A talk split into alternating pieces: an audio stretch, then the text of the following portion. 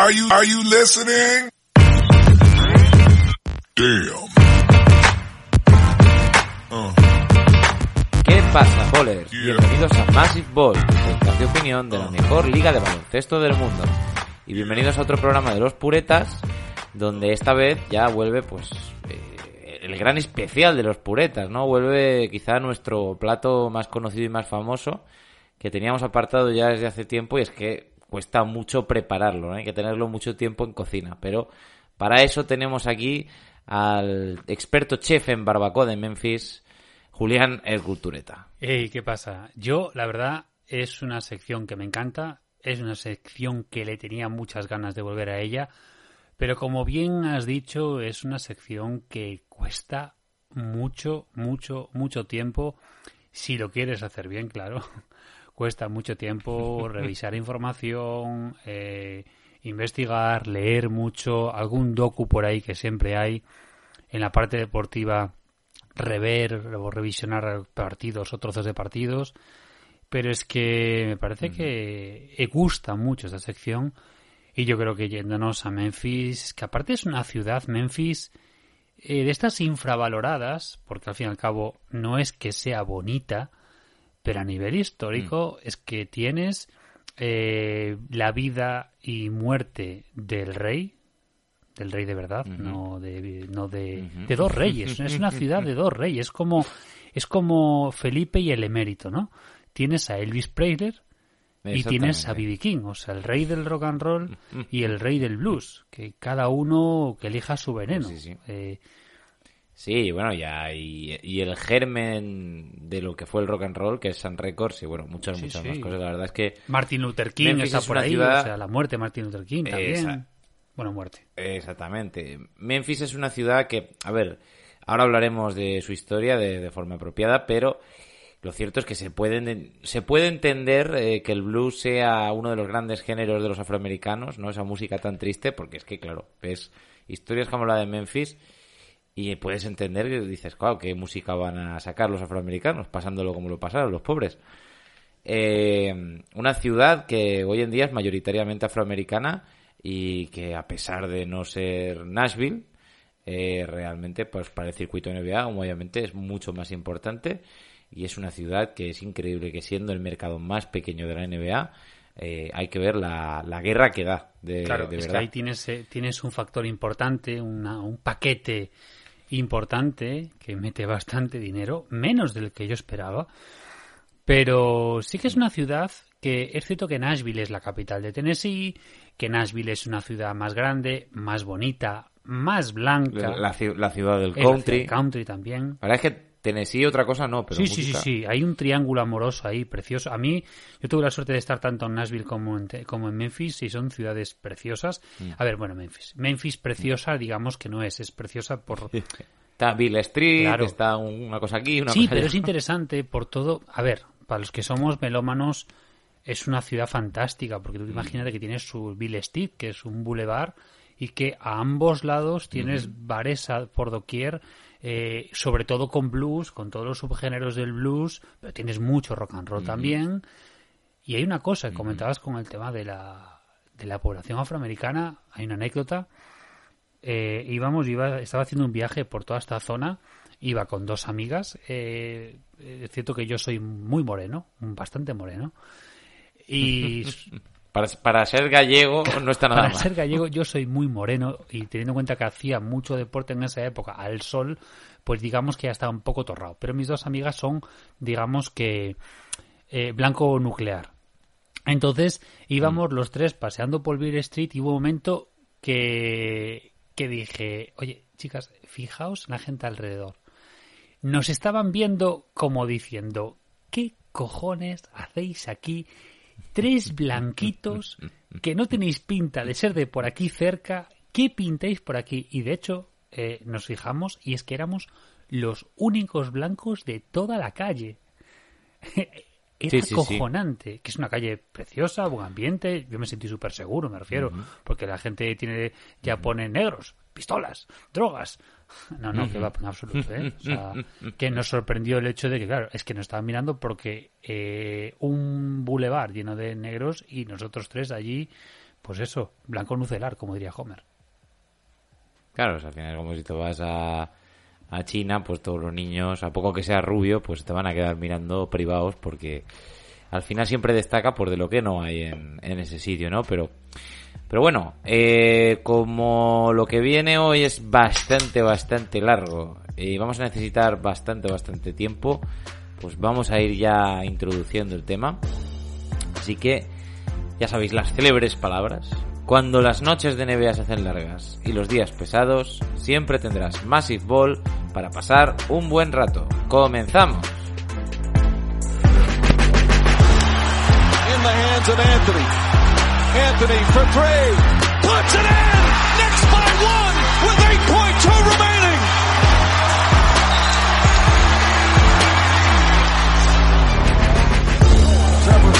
All right, here is Vince Carter with his first shot. Let's go home. Let's go home, ladies and gentlemen. Let's go home. James catches, puts up a three. Won't go. Rebound box. Back out to Allen. His three-pointer. Bang! Tie game with five seconds remaining. It's off to Leonard. Defended by Simmons. Is this the dagger?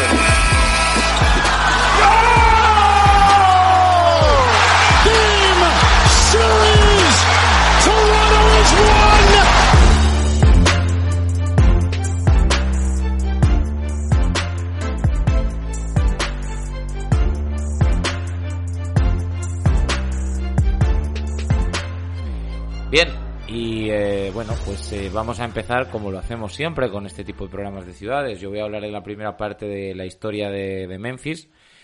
eh, y luego en la segunda parte, Julián nos contará acerca de la franquicia de los Memphis Grizzlies y bueno, pues un poco también de lo que fue en el pasado. Eh, Memphis, como en la mayoría de territorios americanos, los primeros habitantes de esta parte de Tennessee fueron los nativos americanos, en concreto cazadores recolectores en un principio y más tarde la tribu Chickasaw, quienes hicieron con la tierra. Se especula con su origen, quizá de México, quizá del oeste, lo que sí se sabe es que en la llegada de los primeros europeos esta era la tribu dominante. Se cree que el primer explorador en aquellas tierras, el primer blanquito, como diría Julián, fue Hernando de Soto, allá por el, el siglo XVI. Más tarde, al contrario que en otras tierras, fueron los franceses los primeros en establecerse. Concretamente el grupo liderado por René Robert Cavalier Sieur de la Salle, que así se llamaba el hombre, un comerciante de pieles que exploró los grandes lagos y visitó gran parte de Norteamérica. Fort Assumption, el primer fuerte, fue construido por estos franceses y duró en manos francesas hasta el Tratado de París de 1763, que finalizó la guerra contra los ingleses aliados con los Chickasaw, mientras que los francos se aliaron con los Choctaw. Todo ello parte de la guerra de los siete años. O sea que aquí es cuando ya los ingleses se hacen con la tierra o estadounidenses, aunque estadounidenses serían considerados más tarde. Como vencedores de la, guerra, la tribu Chickasaw se quedó con las tierras bajo supervisión de los nuevos Estados Unidos, pero no les duró mucho. En 1818 el gobierno federal les compró las tierras y Memphis fue fundada en ese mismo año por un grupo de inversores llamados John Overton, James Winchester y Andrew Jackson. La ciudad fue nombrada en honor a la antigua capital en Egipto en el río Nilo. Menefer, o en griego, Memphis. La idea de los fundadores era crear una gran ciudad al oeste de Tennessee, con una cuadrilla con cuatro cuadrados, o plazas principales de intercambio, mercado, juzgado y subasta. Casi todas estas plazas han pasado a ser parques públicos, pero la plaza de intercambio se desarrolló en el siglo XX como el Cook Convention Center. Memphis se convirtió en el punto de salida para muchos nativos americanos que habían perdido sus tierras y les tocó moverse más allá del Mississippi. Como ciudad sureña, su comercio tenía el epicentro en el algodón. La ciudad era un centro de transporte, valoración y comercio del algodón sacado del delta de Mississippi. Memphis se convirtió en uno de los centros también en la venta de esclavos, la única razón por la que la industria del algodón era tan próspera. Antes de la guerra civil, un cuarto de los habitantes eran esclavos. Una de las casas más peculiares de Memphis es la casa de Jacob Barkel, una casa que sirvió como punto para las vías subterráneas, vías que eran utilizadas para facilitar la huida de esclavos hacia el norte. Como en todas las ciudades que han prosperado alguna vez en Estados Unidos, el ferrocarril fue una de las principales razones, y es que Memphis quedaba conectada con la costa este, con California, Carolina del Sur, Charleston y otros enclaves importantes para la exportación del algodón al por mayor. Otra de las razones de su progreso fue que otras ciudades como Hopesville, Arkansas, fue incendiada por el ejército de la Unión y más tarde en su reconstrucción sufrió inundaciones. De las cuales Memphis nunca fue víctima porque está un poco por encima del río Mississippi, como una especie de escalón o de acantilado, por así llamarlo. Otras ciudades como Randolph simplemente perdieron la batalla por el ferrocarril. Que me llame la atención que, que haya una ciudad que se llama Randolph, ¿no? teniendo en cuenta luego ese gran jugador de, de los Ya, ya estaba, ya estaba pre- predestinado, ¿no?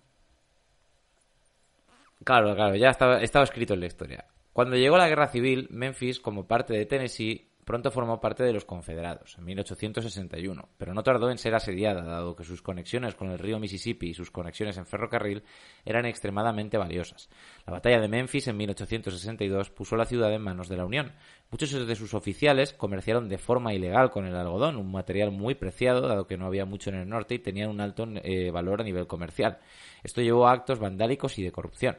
Miles de esclavos se establecieron en Memphis, pasando la población negra de 3.000 a 20.000, lo que ocasionó problemas raciales con los blancos, en concreto con los inmigrantes irlandeses, que habían llegado hace poco.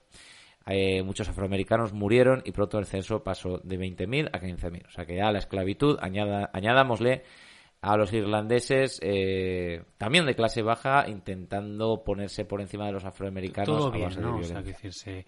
ya- ya- Sí, no, no. Aquí ya el blues empezaba a sonar, aunque solo fuera. claro, en- ¿cómo en no iban a, a empezar a, Eh, a, a- a tocar música mm. eh, depresiva y con letras de es, que es, es que es eso. O sea, tú te bajas del barco de África, te bajas ya un poco triste, pero en cuanto ves el asunto ya es. Estoy Un- un horror. muriendo y me sigo muriendo. Exactamente. ¡Vaya mierda! Por Claro, el es que amor de Dios. acabaran metiéndose de todo. Es que de verdad, es que el sur es, Claro, es muy claro, duro el sur, ¿eh? Es muy duro el sur. En 1866 el estado de Tennessee es readmitido en la Unión, solo cinco años después de su, de su secesión, debido a que no había sufrido grandes desperfectos. Uno de los que tomó ventaja de la situación fue Napoleón Hill, quien lideró la Cotton Memphis Exchange, una sociedad encargada de valorar y poner precio al algodón, estableciendo reglas para su comercio, impidiendo que esos dividendos fueran a Nueva York o Nueva Orleans. Napoleón compró todo tipo de inmuebles, industrias de comida, medios, etc. A inicios del siglo XX, a su muerte, era el hombre más rico de la ciudad. Aquí hay un punto bastante fastidiado en la historia de Memphis. Perdón. Y son las fiebres amarillas que arrasaron Memphis a finales del siglo XIX. En 1873, 2.000 personas murieron. La epidemia provocó el pánico y 25.000 personas abandonaron la ciudad, algunas incluso dejando la casa abierta y sus posesiones dentro. Y estamos hablando de posesiones caras, eh, familias composibles que directamente se fueron corriendo. En Memphis habían 50.000 habitantes, tras la huida finalmente quedaron 19.000, de los cuales 17.000 contrajeron y sobrevivieron la fiebre. 5.150 murieron. O sea que lo del COVID no es nada nuevo, amigos. Tal vez eh, fue el horror que en 1879, eh, perdón, tal fue el horror que en 1879 Memphis entró en bancarrota y perdió su condición de charter. Recordamos que esta condición de charter es la que permite que como ciudad establezcas tus propias leyes al margen del Estado. Robert Richards aprovechó esta circunstancia para comprar mucho inmueble devaluado. Un hombre negro, fruto de un matrimonio internacional, que se convirtió en el primer millonario afroamericano del sur. Y usó mucho de ese patrimonio y dinero en construir el primer banco con un dueño negro, el Solvent Savings Bank eh, and Trust, que a diferencia del resto sí daba crédito a los ciudadanos negros para sus viviendas y negocios. Incluso los afroamericanos pudieron llegar a puestos públicos como policías, anteriormente vetados para ellos, obviamente, al menos hasta el inicio de las leyes de segregación. Bajo un gobierno de tipo comisión se estableció un nuevo sistema de alcantarillado, lo que ayudó mucho a eliminar los mosquitos que provocaban la fiebre amarilla, aunque la población ya estaba inmunizada. Lamentablemente, con la construcción del primer puente de Mississippi, la ciudad recupera su condición charter y con ello vuelve otra vez a la población blanca. Se forzó a los ciudadanos negros que tanto habían conseguido un papel secundario en la ciudad, en parte por la segregación escolar y en parte por las leyes Jim Crow, que claramente buscaban empobrecer y perjudicar a los negros en favor de los blancos. O sea que cuando parecía que los negros habían dado un pasito para adelante en Memphis, hay un puente, vuelve la gente blanca y a tomar por saco todo. Eh, de nuevo, plus.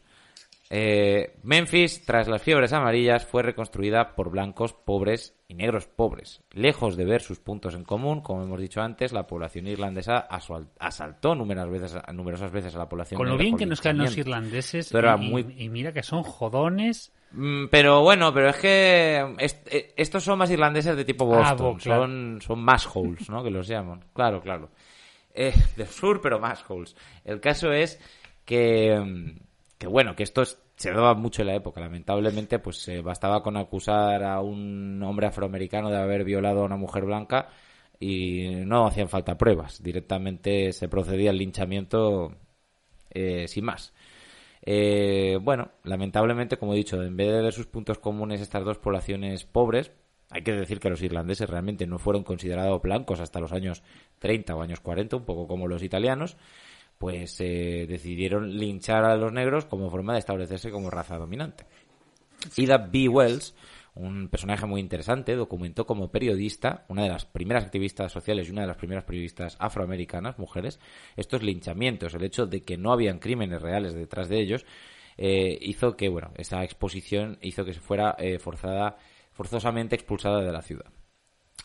Eh, Memphis se convirtió en el siglo XX en la ciudad con mayor comercio de algodón del país, el mayor productor de madera y con mayor comercio de mulas hasta 1950. Todo ello producto del delta de Tennessee. Tal fue la prosperidad que pasaron de 102.000 habitantes a 396.000.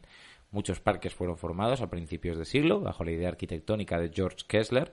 Otro de los grandes prohombres de esta época fue Clarence Saunders, el inventor de los supermercados, con su cadena Piggly Wiggly. Clarence, como muchos otros, perdería su dinero en el crack del 29. Y es, que, esto de las burbujas y de las crisis financieras también lleva mucho por tiempo. Por una parte, todo lo que has contado anteriormente era más eh, edad media que siglo XIX. Y ahora estamos, eh, se da un salto al, al, siglo XXI con las burbujas que explotan y el, es que el crack, del 29 sí, sí, mucho. Sí, no, a ver, es, increíble la cantidad de gente eh, que llegó a hacer fortuna antes de este año y que lo perdió todo en esas inversiones. Un saludo para los de los, eh, los dineros, eh, los bitcoins y estas mierdas, ¿eh? Sí, sí, sí, no, si esto, desde que el mundo es mundo, esto va a pasar siempre, siempre va a haber alguien que diga, no, que esto, si inviertes en esto ganas dinero, pero en casa de basa, el caso es que ganas dinero. como dice el refranero, mmm, si el tonto, el tonto sigue la linde, la linde se acaba, pero el tonto sigue. Entonces, esto ya sabemos lo que es. Uno de los edificios más característicos de Memphis, el Peabody Hotel, fue abierto en 1923 como símbolo de la clase media alta sureña, siendo su fuente uno de los enclaves en Memphis. Para entender la historia de Memphis hay que entender la figura de I. H. Cramp, un auténtico cacique que aprovechó el sistema de gobierno por comité de la ciudad para ser el líder de, bueno, de la misma desde 1910 hasta casi finales de los 60. Este demócrata, gran admirador de Roosevelt, resultó muy favorecido por el New Deal que, que proporcionó a Memphis grandes programas de empleo e infraestructuras que llevó mucha prosperidad a la ciudad. Sobra decir que Cramp Manipuló elecciones, conspiró con los grandes magnates del algodón, silenció a sus oponentes y utilizó todo tipo de técnicas para asegurarse el poder. Vamos, que, Putin tampoco se ha inventado. eso, eso, te, lo, inventó eh, un paisano mío, eh, señor, señor Baltar, expresidente de la Diputación de Urense, y el heredo, el, eh, su hijo heredó la Diputación, sí, sí, heredó la Diputación, como teniendo en cuenta que esos son cargos democráticos, pues, en fin, el caciquismo lo inventamos nosotros, no lo inventaron en Memphis, ¿eh? Son, son democráticos, pero oye, ¿quién mejor que mi hijo para llevar estos asuntos, no? Si, si así, si ya me conocéis a mí, pues mi hijo lo mismo. Eh, Cramp consiguió que se construyeran muchos parques, rascacielos, negocios, etcétera, y también hay que decir que apenas permitió líderes sindicales ni luchas contra el progreso laboral. Eh, supo mantener la segregación racial con concesiones a los líderes activistas, para asegurarse el voto afroamericano y curiosamente Memphis era de las pocas ciudades donde los negros podían votar. O sea, curiosamente, a pesar de esta historia de Memphis, pues eh, por lo menos podían votar. La falta de representación de minorías, claro, es que era un comité donde se representaba, digamos, al por mayor. Entonces, claro, la mayoría en aquel momento era blanca, por lo tanto, las minorías lo llevaban bastante crudo. En la Segunda Guerra Mundial el Departamento de Guerra construyó grandes almacenes para material bélico y también sirvió como campo de prisioneros. En 1942 se construyó la estación de Millington, que con el tiempo ha evolucionado y ha pasado de escuela de aviadores a un centro de formación especializado también con uso civil. Memphis es conocida también, lamentablemente, como la ciudad en la que fue asesinado Martin Luther King, quien a raíz de su discurso el día anterior, en el que afirmaba que vio la tierra prometida, I've been to the mountain, to the mountain top, y aunque él no llegase a ese alto de la montaña, otros lo harían. Parecía que Martin Luther King era bastante consciente de que su fin andaba cerca y vaya si lo estaba porque en el 68 King fue a apoyar la huelga de basureros en Memphis, un sector lleno de afroamericanos y los cuales tenían horribles condiciones de trabajo, no cobraban si llovía, muchos morían en el acto y los sueldos, los sueldos perdón, eran ridículamente bajos. El asesinato trajo enormes revueltas y daños a la ciudad, se tuvo que llamar a la Guardia Nacional y todo aquello provocó, como pasa en todas las ciudades, la huida de los blancos a los suburbios. Eh, a día de hoy sigue siendo uno de los enclaves turísticos entre comillas, digamos, culturales de, Memphis, ese motel donde, donde murió Martin Luther King debido a, un francotirador, eh, pues obviamente un supremacista blanco. Aunque, bueno, aunque a día de hoy se sigue opinando que, claramente la CIA tuvo algo que ver en todo esto. Los 60 también vieron el nacimiento de St. Jude's Children's Research Hospital, un hospital dedicado a tratar e investigar enfermedades infantiles. La FedEx es la empresa más importante en Memphis y llegó en los 70 aprovechando la infraestructura aeroportuaria disponible esta infraestructura que antes era militar y luego pasó a ser civil, hoy por hoy son la empresa con mayor ocupación en un aeropuerto y el aeropuerto internacional de Memphis es uno de los grandes eh, de Estados Unidos y es uno del el más importante a nivel logístico del mundo. Obviamente uno de los productos más famosos de Memphis que ha exportado a todo el mundo es su música, pues Elvis Presley, Jerry Lewis, Maddie Waters, Carl Perkins, Johnny Cash, Robert Johnson, W.C. Handy, Bobby Whitlock. Eh, King, Howling Wolf, Isaac Hayes, Booker T. Jones, Eric Gales, Al Green, Alex Chilton, Justin Timberlake, Three Six Mafia, The Silvers, Jay Ritard, eh, Zach Myers y Aretha Franklin, que nació en Memphis. El centro de Memphis surge de la altura de un acantilado sobre el río Mississippi. Como hemos dicho, está conectada por múltiples carreteras y es uno de los principales almacenes de logística del país. También gozan de una gran infraestructura de parques. El Riverwalk conecta muchas partes de las ciudades del centro. El clima es subtropical húmedo, con veranos calurosos y húmedos propios de Texas o Nuevo México, e inviernos suaves en ocasiones con nieve. Las tormentas son cortas pero peligrosas, ya que se llevan árboles y torres de alta tensión por delante. El 64% de la población es afroamericana y solo el 30% es blanca. Memphis es una de las ciudades con los sueldos más bajos de, todos de todo Estados Unidos, fruto de décadas de segregación en el gobierno y en escuelas. Tradicionalmente ha sido una ciudad de trabajadores económicos, es decir, trabajadores con sueldos bastante humildes, pero ahora con la globalización, pues tampoco puede competir en ese aspecto, ¿no? Donde en otros países eh, estas fábricas saben que pueden obtener eh, trabajadores incluso con sueldos aún más bajos. Memphis es una ciudad que normalmente aparece en la lista de ciudades más peligrosas, en gran parte por el alto índice de asesinatos que se registran. Aunque he de decir que esto se debe un poco a la actividad de bandas y en parte a que eh, el registro que se sigue de los asesinatos es bastante más detallado que en otras ciudades. El comercio de Memphis se basa en gran parte en la logística, como hemos dicho, en FedEx, y por poner un ejemplo, su aeropuerto llega a manejar más mercancía que incluso el de Hong Kong. Algunas películas en las que Memphis ha salido involucran biopics de músicos como Elvis and Me, Great Balls of Fire, Walk the Line. Supongo que la película de Memphis actual, la que está en los cines ahora mismo, imagino que también alguna escena habrá de Memphis. Eh, y también películas como Náufrago, donde el protagonista trabaja para FedEx, o incluso clásicos como El silencio de los corderos. Tres festividades importantes son el Festival de Música de Bill Street, el Campeonato Mundial de Barbacoa y el Great River Run. En abril se celebra una festividad en honor a la diáspora africana, el Carnaval del Algodón de Memphis celebra la industria de la ciudad con desfiles y festividades, el Festival Indie Cinematográfico es uno de los más importantes del país y el Festival Internacional de Jazz es uno también de los más significativos. Muchos de los géneros musicales más famosos tuvieron sus inicios o gran parte de sus raíces en Memphis como es el Memphis Blues, el Gospel, el Rock and Roll, el Rockabilly, el Memphis Rap, el Back, el Crank o el Memphis Soul. Peer Street sigue siendo la calle más famosa de Memphis, el lugar donde nació el blues eléctrico y donde aún se puede visitar Sun Records, el lugar donde comenzaron a grabar Elvis, Cash, Jerry Lee, Carl Perkins o Roy Orbison. El plato más famoso de Memphis es la barbacoa, quizás la más famosa del mundo junto a la coreana. John Grisham, el famoso escritor, ha basado muchos de sus libros en Memphis Además de Bill Street y de San Records, los turistas siempre intentan visitar, obviamente, Graceland, el Peabody Hotel o la pirámide de Memphis. Eh, si os estáis preguntando qué hay en, la pirámide de Memphis, en la pirámide de Memphis, lo que hay es la tienda de pesca más grande del mundo. En cuestión de deportes, los Grizzlies son los reyes y es que no tienen ninguna otra franquicia que rivalice con ellos en la ciudad. Quizá los únicos que pueden rivalizar son los eh, Memphis Tigers, la Universidad de Memphis, donde ha jugado gente tan célebre como Penny o como Derrick Rose aunque probablemente la mayoría probablemente siguen fea- eh, fervientemente a los Tennessee Titans, a pesar de que juegan en, en Nashville.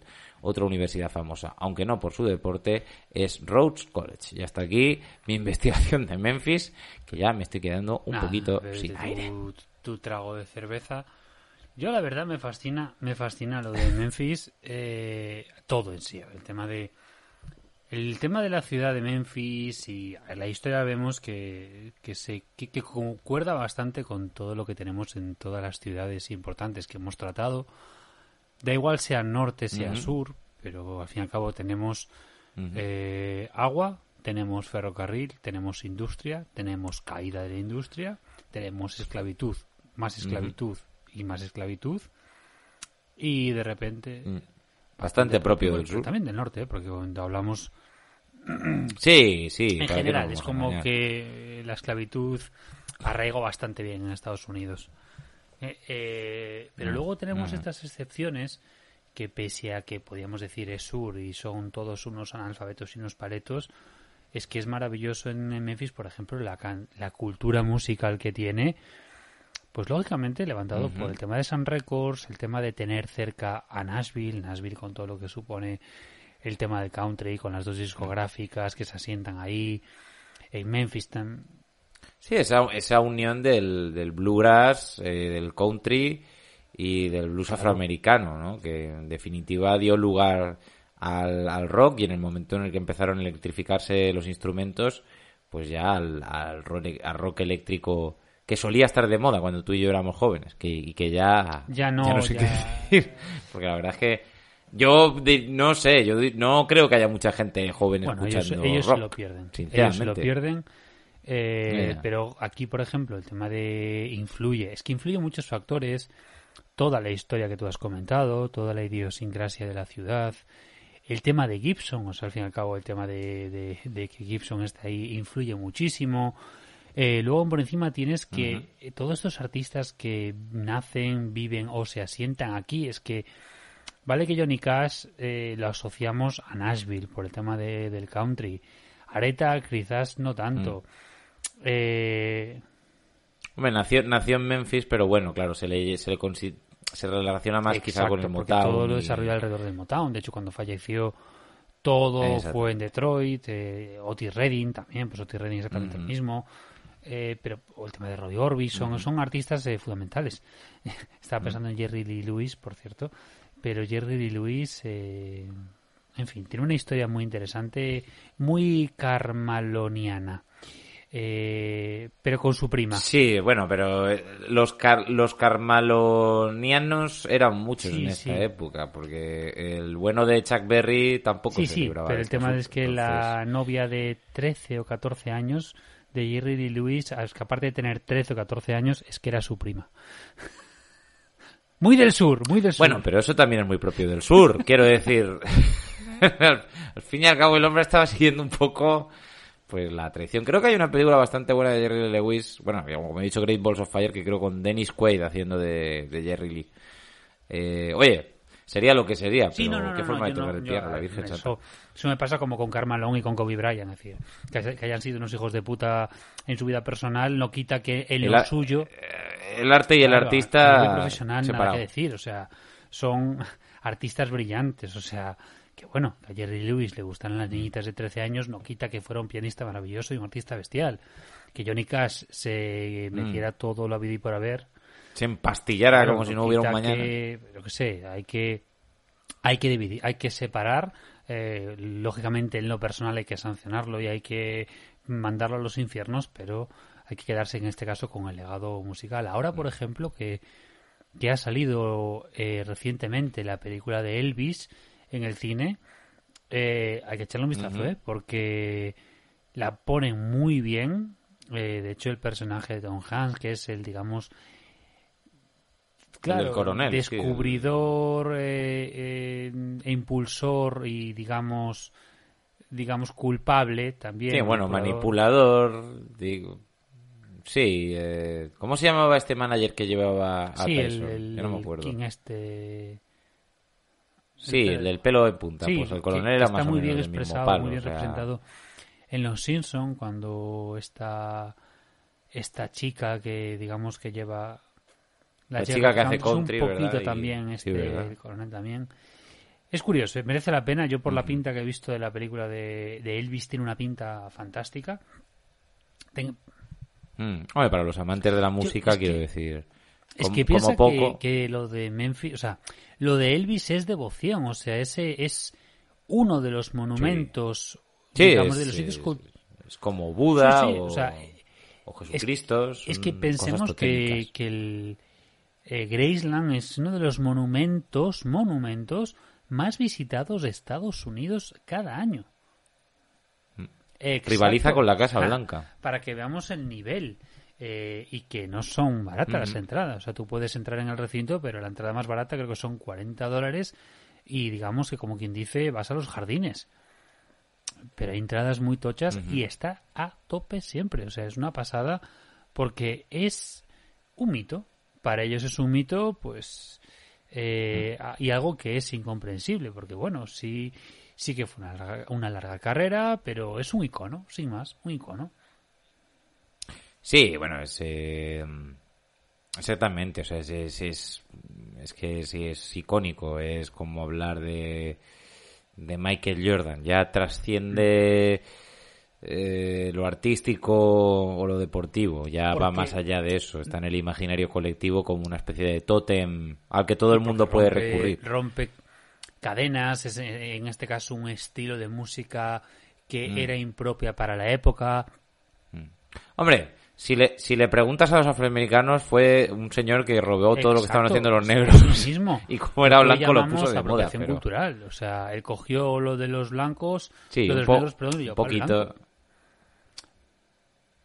Un poquito sí. La verdad es que eso. Pero bueno, oye. eh, como decía, como decía Bill Burr, dice, a ver, que conste. Dice, vale, bien, Elvis copió eso. Pero si alguna vez veo a algún chico afroamericano eh, haciendo skate, le diré, ¡eh! Eso lo inventó un niño blanco en California.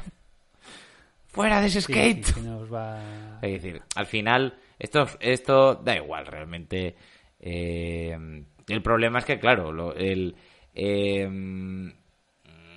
obviamente gente como, como Howling Wolf, por ejemplo, que a mí me, me encanta, me vuelve loco, pues nunca iba a ser tan conocido como Elvis Presley o Muddy Waters.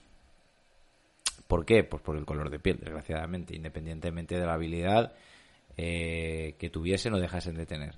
Pero bueno, esta es la historia de Memphis, una mezcla entre música, esclavitud, eh, barbacoa, logística de, de FedEx, fiebres amarillas eh, y construcciones y reconstrucciones de una ciudad que, como digo, eh, pues es, es un milagro que tenga una franquicia NBA porque realmente es una ciudad, eh, bueno, pues eh, es el mercado más pequeño de la NBA y lo es por una razón. Como hemos dicho, no hay sueldos altos, no hay grandes atracciones, no es una ciudad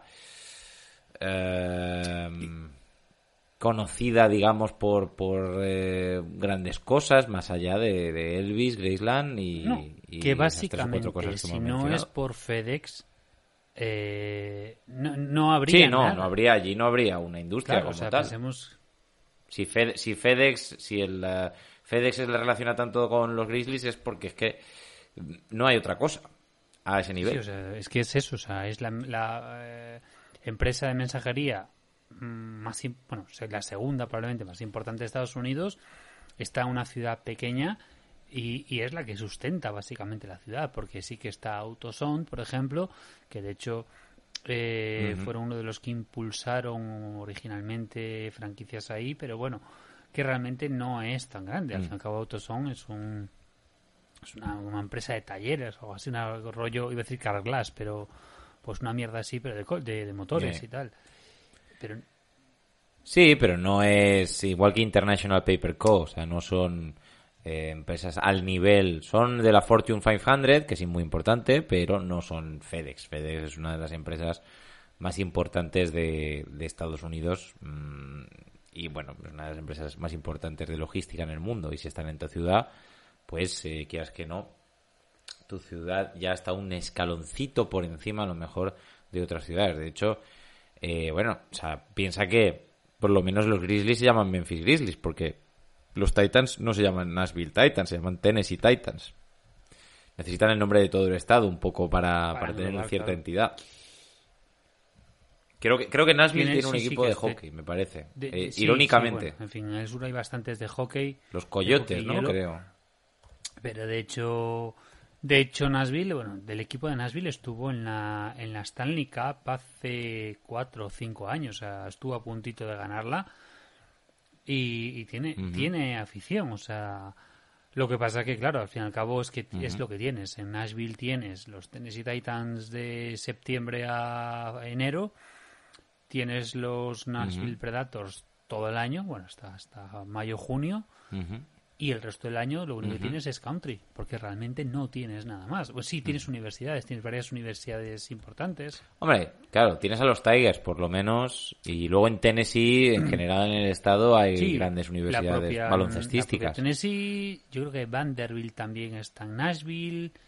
eh, hay un par de ellas, Creo hay un sí. par de ellas, pero en general eh, lo que es, digamos, el estado de Tennessee no es gran cosa. Eh, lo, lo milagroso es que, digamos, que tenga No, no es, no es Texas ni nada por el Claro, estilo. es que o sea, aparte no que- es grande. Eh, na- a, Tennessee, No. digamos, que le ha caído en gracia que lo, que lo haya atravesado el, el- el Mississippi por dos ciudades importantes.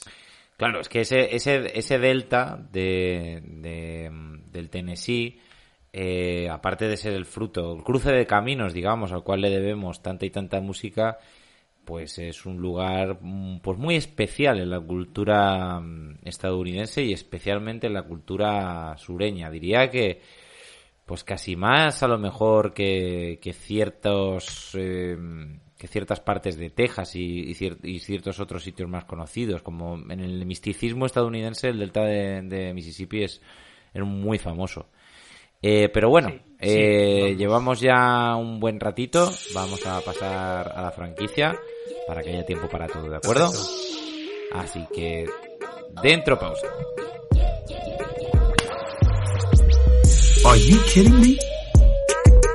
His very first move as the executive was to sign Lamar Odom, who was on crack.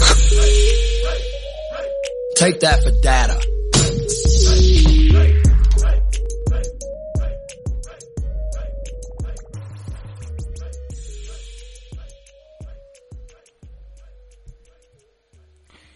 Muy bien, y ahora Julián pues nos va a contar acerca de esta franquicia que un día fueron los Vancouver Grizzlies y que pasaron luego a ser los Memphis Grizzlies. Pues bien, para el tema en este caso que nos atañe, nos tenemos que ir en este caso al año 1995, aunque como sucede siempre todo esto se gesta mucho más atrás.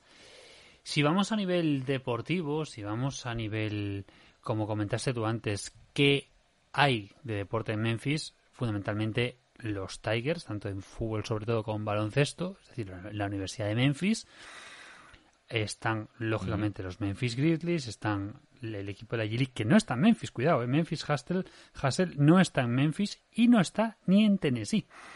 Está una- un pueblucho en, al norte de Mississippi, relativamente es que estos, em- estos, que estos eh, equipos de desarrollo siempre están como En- ciudades muy raras, tipo, bueno, raras o, po- o poco atractivas como Delaware, o en partes Sí, escondidas sí, de la o sea, ciudad. digamos, suelen sacarlas a, a pueblitos pequeños que no tienen mucha cosa, pero para que le den un poco de cancha, ¿no?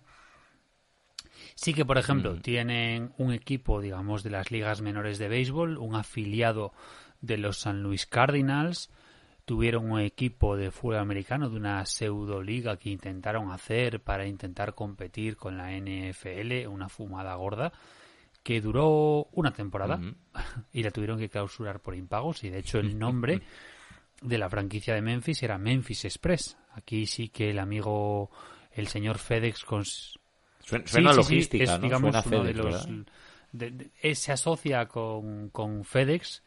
De hecho, comentaré alguna cosa relacionada con Memphis Express, no Memphis Grizzlies, sino Memphis Express como franquicia NBA. Pero bueno, David Esther tuvo algo que ver ahí.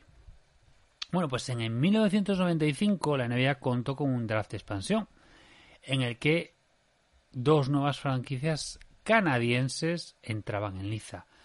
No olviden, La, la primera, la primera expansión internacional. recordemos, ojo, que en esa BAA original, en esa, en esa prehistoria de la NBA, había un equipo canadiense, estaban los Toronto Huskies, de hecho, bueno, pues hablaba que este año, que era el 75 aniversario, sí iban a meter, pues eso, como un Boston Celtics Toronto Huskies como partido inaugural o algo así, porque al fin y al cabo eran dos franquicias que estaban, que los Toronto Huskies no tienen nada que ver con los Toronto Raptors, pero que bueno, que sí que que sí que Toronto o que sí que Canadá tuvo una franquicia, lo que pasa que duró lo que duró una chocolatina en la puerta de un colegio, vamos.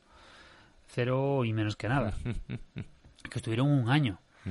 Y después Sí, estas franquicias que ap- aparecen y Sí, muy- desaparecen a, a un digamos nivel, que muy vamos. habitual en los 3, 4, 5 primeras temporadas de la NBA, incluyendo BAA, ¿eh? O sea, ahí eran franquicias que duraban uno o dos años y, bueno, lo comentáramos cuando fue de los, cuando fue de la historia de los Kings, o sea, que ahí eh, los, las franquicias cambiaban continuamente y duraban menos que nada porque les pedían unos dineros que, que era para ellos imposible, pero bueno.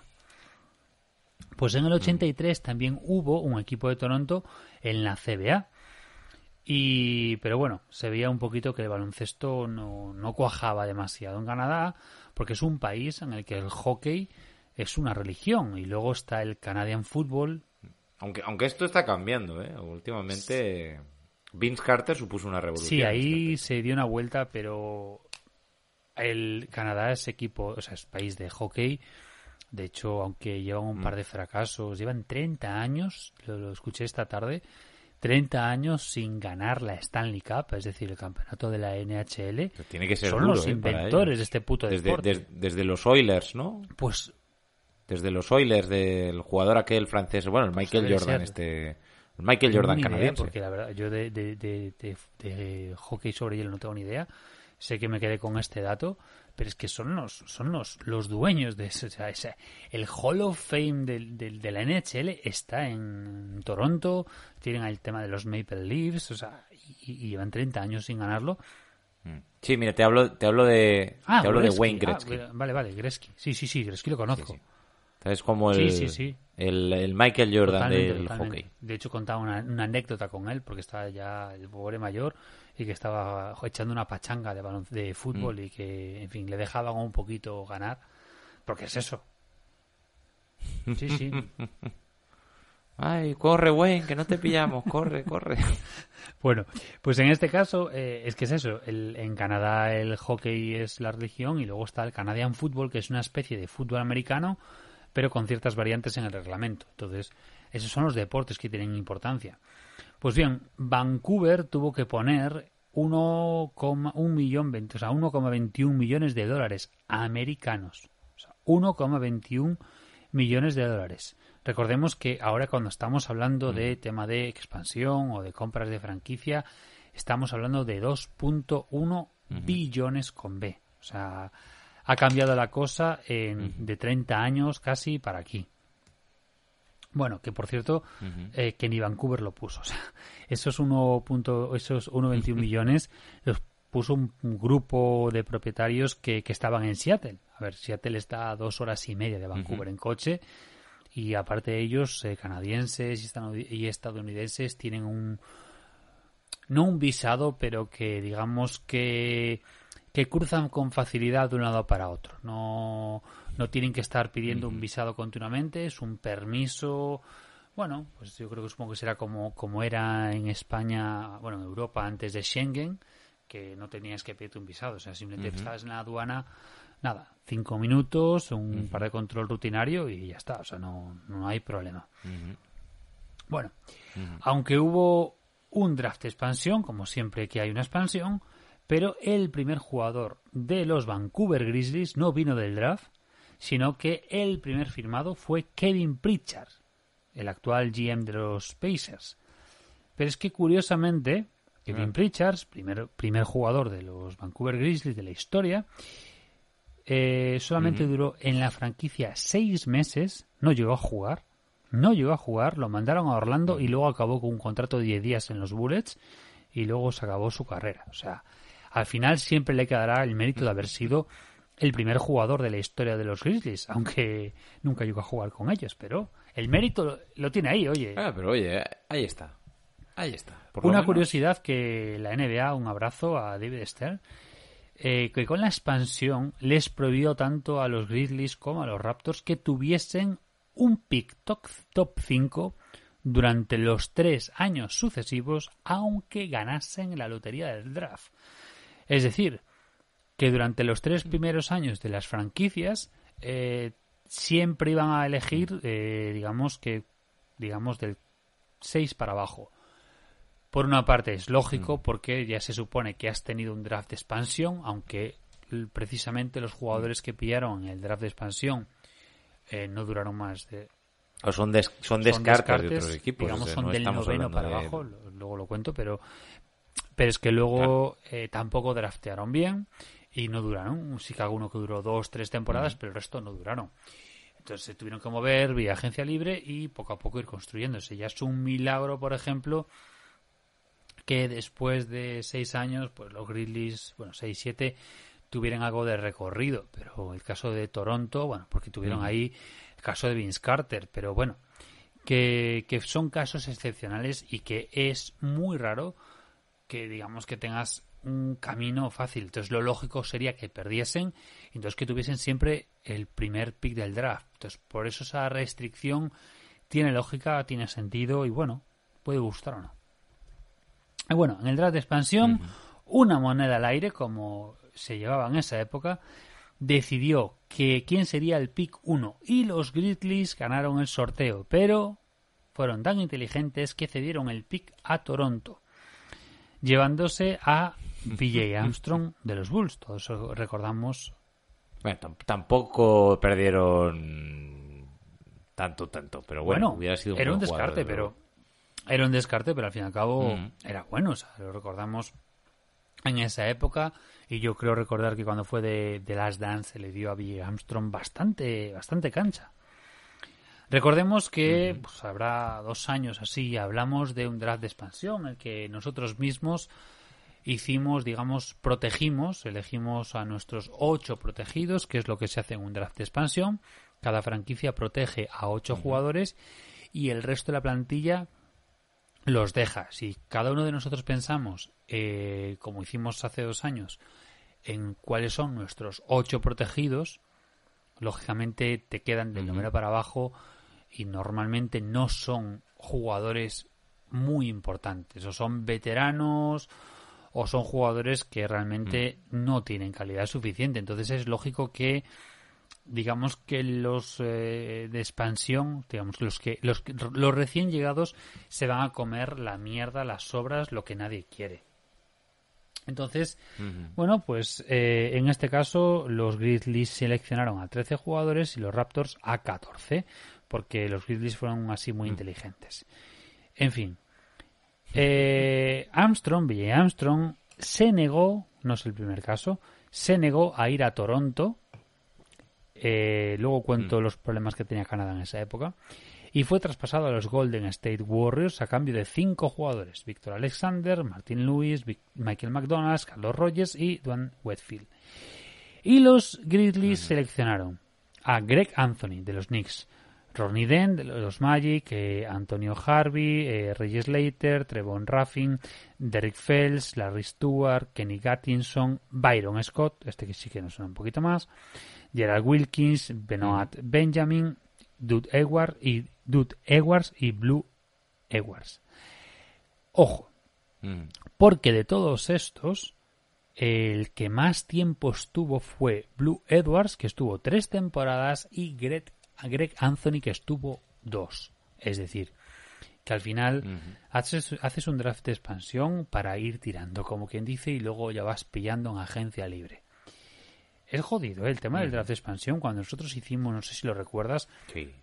Cuando, cuando, sí, cuando eh, te pones a mirar descartes y, y claro, eh, para montar un equipo de esa manera, pues es bastante difícil. En el que cuando Las Vegas y Seattle Sí, tengan sí. un equipo, Es que pues que nadie espere que sean buenos desde el principio. Eh, creo que el único caso más o menos de equipo que no tardó mucho en ser bueno tras expansión fue Orlando, que enseguida tuvo suerte, digamos, y, y consiguió buenos picks en el draft, ¿no? Pero si no tienes esa suerte es muy difícil que seas bueno desde Pero el principio. yo ya te digo, yo mm, ahora que ahora que lo pienso, igual me vuelvo a escuchar ese que hicimos sobre el draft de expansión, porque primero protegimos, que claro, la protección es en esa realidad, en ese momento, y luego cuando hicimos el draft de expansión con Seattle y con Las Vegas, ya le echamos huevos porque dijimos que iban a ser Seattle y Las Vegas, y ya digo que fue hace año y medio, dos años, y yo recuerdo que fue complicado, porque claro, al fin y al cabo tú tienes que ir eligiendo, tienes que coger a tus jugadores y claro, esos jugadores igual año y medio después ya no están rindiendo. Hombre, si estás como primera espada o como segunda, pues igual sí, pero cuidado, ¿eh? Bueno, Ujú. hay que recordar que también en Memphis eh, hubo un equipo de la ABA, los Memphis Sounds, entre el, 2000 entre el 1972 y 1975. Pues es una, una pena que no conservaran el nombre, Sí. ¿eh? porque me gusta. Sounds, ¿no? Es Los que- sonidos es de que Memphis. ese es el tema, luego ahora, ahora voy con el nombre, pero es que es que yo creo que hubiese quedado bien que se hubiese quedado con un nombre más, más relacionado, porque si realmente nosotros Claro, es que, a ver, se, se quedaron los Grizzlies, que Grizzlies no Claro. hay ninguno en Memphis. A lo mejor un Memphis Blues Ahí, o algo ah, así hubiera sido más indicado. Ellos pero... realmente, eh, primero cuando el equipo nació en Vancouver, lógicamente querían un nombre relacionado con la región de British Columbia. A ver, realmente creo que es mucho más bonito Grizzlies que Raptors, que fue votación por el mero hecho de que en ese momento... Sí, bueno, fue fruto de que Jurassic Park Exacto, estaba de moda exacto, y o sea, tú fíjate. tú. imagínate, por ejemplo, pues que hubiese sido, yo qué sé, eh, eh, pues que hubiese sido en los 70 que fuese Godfathers, yo qué sé. Bueno, pues que hubiera, yo qué sé, por O los Goonies, Goonies. o los Goonies, ¿qué es eso? los- Entonces, bueno, Exactamente. por lo menos en este caso, el tema de los Grizzlies sí que es, porque es- realmente es, es el territorio de Canadá con mayor. Bueno, primero, el oso grizzly es nativo de, de la British Columbia, que es la región donde se encuentra Vancouver, es el lugar donde hay más población de oso grizzly.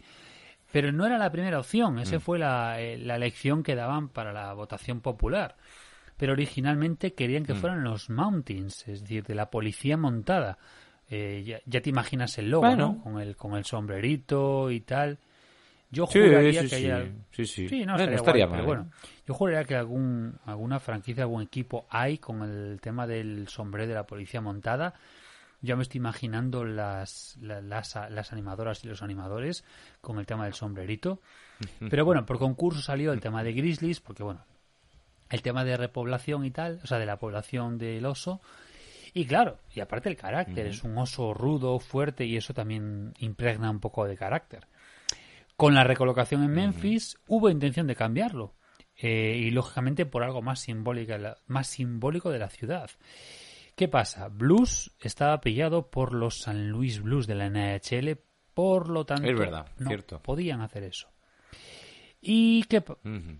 Claro, es que blues puede ser tanto la música como simplemente los Exacto. azules de... Pues, entonces eso no pudo ser, pero yo creo que el tema de Sounds hubiese estado guapo y recoger ese nombre, como Sí, hicieron los Nuggets, sí. por ejemplo, que recogieron el nombre original o, o los Rockets en su momento, es decir, al fin y al cabo, pues, bueno, los Rockets fue por otra cosa, pero había un nombre ya de esos, o el tema de pues los Original Celtics y los Celtics, los Original Celtics de Nueva York y los Boston. Celtics, es decir, el retomar un nombre original antiguo, pues siempre está bien, ¿no? O sea, entonces, en este caso, bueno, pues eh, ellos realmente ya había en 1974 hubo un equipo de una liga rara de fútbol americano que se llamó Memphis Grizzly en singular. Curioso, curioso. Mm, mira. O sea, que, que bueno, que ya estaba plantada la Sí, y es raro, por porque ya digo, o sea, no verás un oso grizzly en, en Memphis, bueno, en Tennessee, en tu puta vida. Es que ni en el zoo, porque el, el bicho se muere en el zoo. O sea, eh, Claro, claro. Bueno, de hecho, en el, en el zoo de Memphis hay un, un oso polar, que no me es que preguntes me qué dirás, o puñetas sea, hace con las allí, pero bueno. temperaturas que puede haber en Memphis, incluso en invierno, el bicho se muere fijo, pero bueno. Ya te, ya te digo, hie- No, no, hielo no. no, hay. hay una franquicia al lado de, de, hiel- de hockey y hielo, pero bueno. Entonces, a ver, lo lógico sería pues algo relacionado con Fedes, con Gibson, con Elvis. Pero es que quería- ellos querían mantener esa cultura, la cultura del Grizzly, que fuera eh, esa cultura ruda, que luego lo veremos con el tema de Grit and Grind, que sí que se encaja. Pero es que el dueño de FedEx, listo él, quería ponerle el nombre de Express. Que como dije antes, lo consiguió con los Memphis Express de esta AFL, la Alliance of Leagues, esta, esta, esa cosa rara que hubo en el, en el 2018. Pero, ¿qué pasa? La NBA lo rechazó. Bueno, tiene su lógica, que es un poco por lo que se está hablando ahora de que pues la, la NBA igual no permite a Phil Knight comprar eh, los Portland Trail Blazers por el hecho de que, bueno, siendo el dueño de Nike, pues había ahí conflicto de intereses y, bueno, ese tipo de cosas.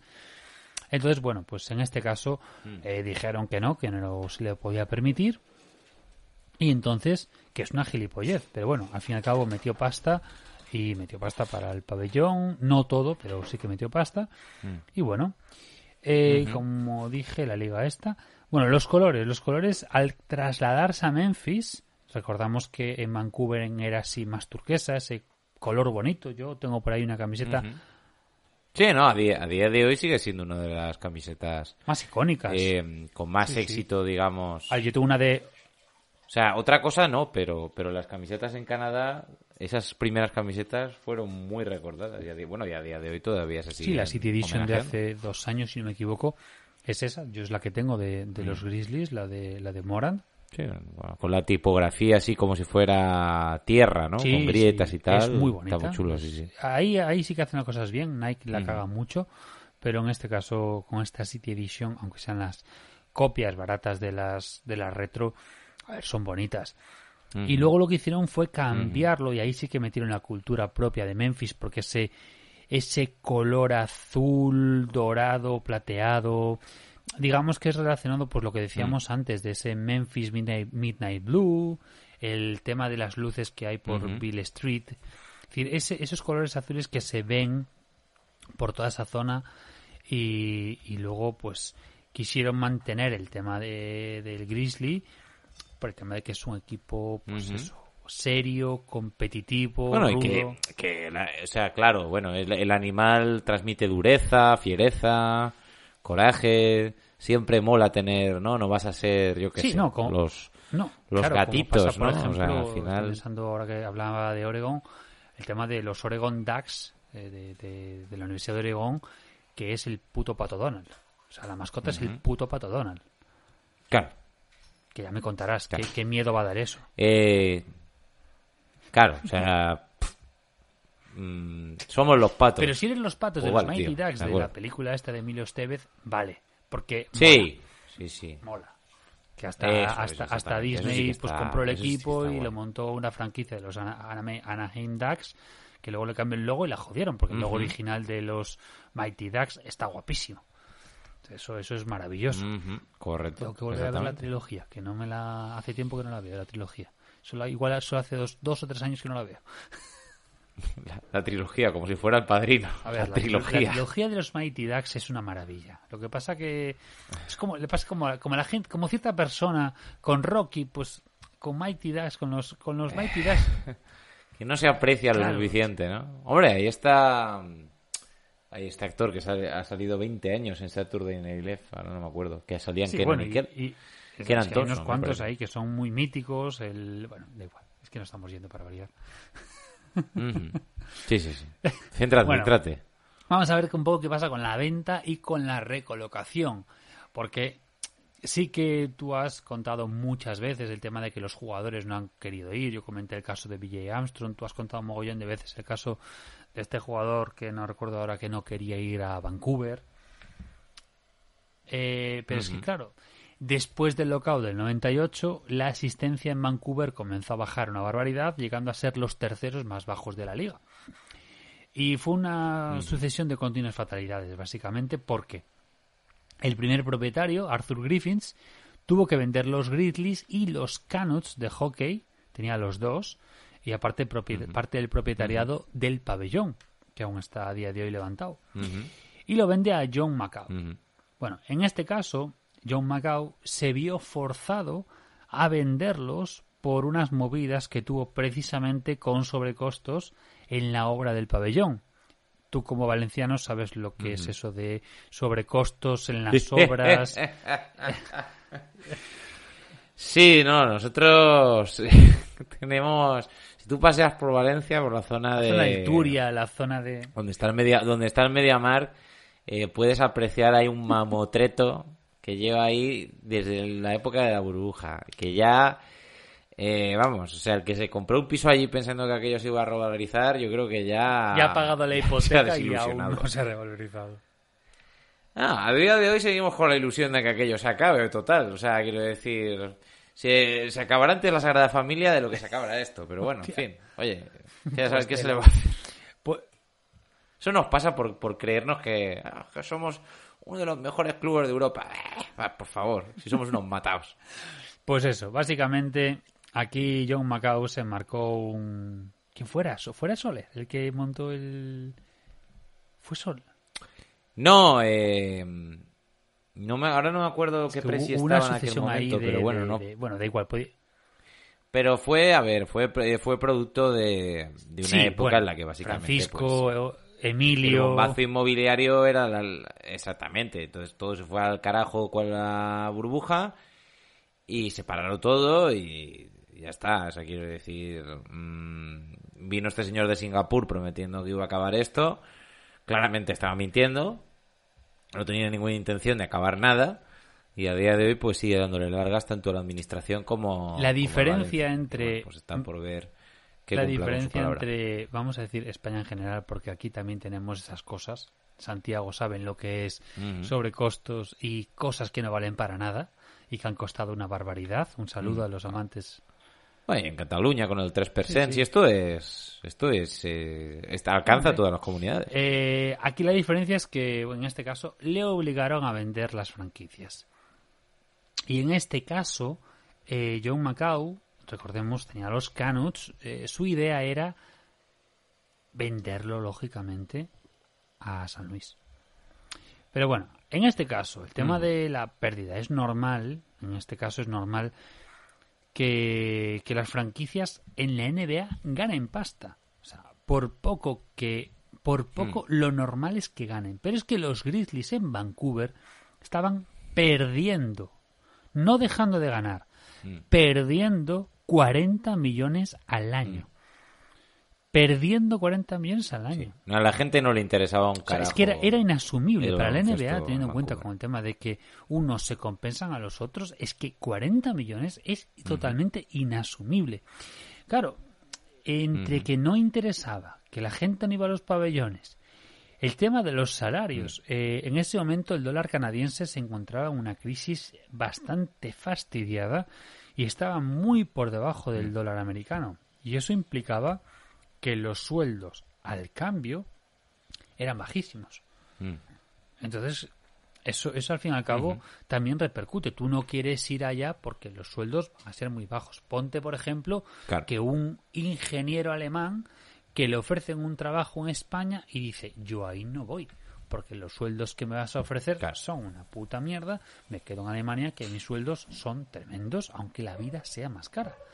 Pues esto es un poquito... Claro. Y, el, y, el, y, para, y para los jugadores el choque cultural, el cambio de idioma, a una, a una ciudad mucho más francófona que Toronto. Que, que- Vancouver Es que no, nada acompañaba a Vancouver- Vancouver. es que Vancouver No, no, sí es, preci- sí es preciosa Sí. y es una ciudad muy rica, Pero o sea, decir, tiene la- pero no estaba hecha para aquello. bilingüe en todo el país, no es Quebec, lógicamente, pero es una ciudad hoy en día que es una ciudad más eh, asiática que norteamericana, porque Mm. la población, Vancouver, por ejemplo, tiene el 40% de la población de Vancouver es de origen chino, no asiático, chino. El 40% de la población es chino, por lo tanto, eh, lógicamente tú vas por esa ciudad y solo ves, es como si, pues como si fueras una macro litelita, perdón, eh, Chinatown, Mm. eh, a lo bestia. Entonces eso, bueno, pues sí que es un choque cultural, porque Canadá es un país mucho más abierto y eso, pues para ciertas personas no norteamericanas, estadounidenses no está, digamos, bien vista que sean abiertos.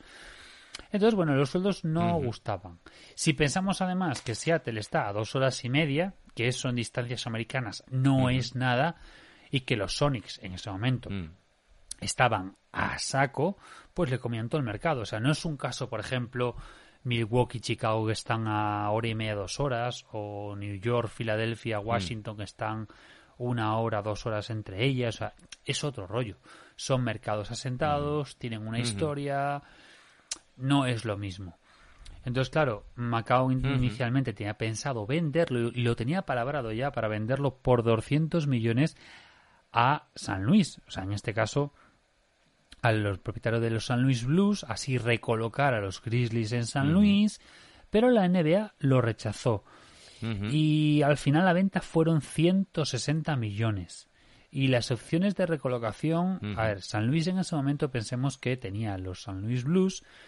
En ese momento acababa de ser el movimiento de Los Ángeles Rams a los San Luis Rams y es una zona que al fin y al cabo está cerca de Chicago, está cerca de Iowa, esta zona está muy en el centro, entonces lo que interesaba era bajar un poquito más. Eh, Claro. Bueno, al final los candidatos eran Memphis, Nashville, y ojo que, que no fue Nashville, Las Vegas, O sea, que un poquito de claro, competición Las vecinal. Vegas, ya estaba Las Vegas por ahí.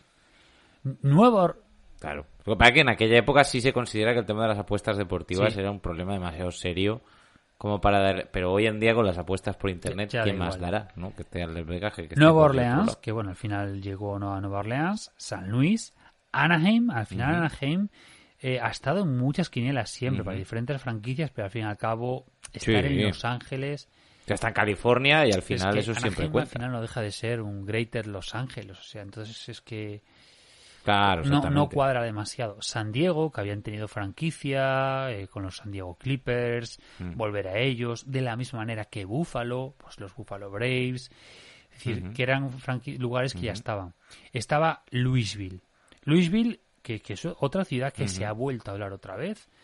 Louisville, al fin y al cabo, es importante porque es donde está la Universidad de Louisville.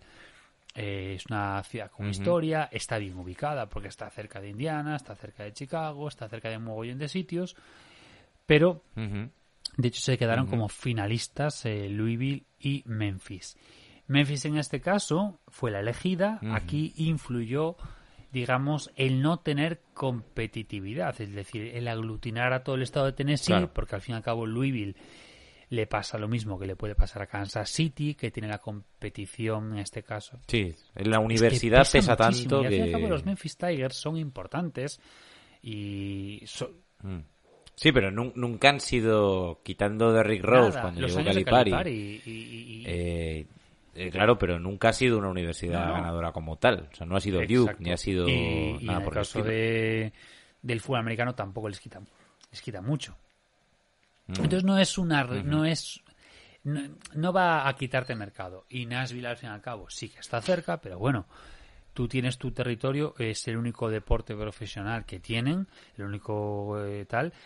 Entonces la- el, el compromiso y aquí es donde entra FedEx el compromiso era construir un pabellón, porque tenían para iniciar la pirámide que comentabas antes, que hoy en día es un centro comercial bastante tocho, que lo recordamos todos porque es donde, bueno, pues donde se inició Pau Gasol jugando, que es pues, Sí, sí, prácticamente igual que el casino de Las Vegas.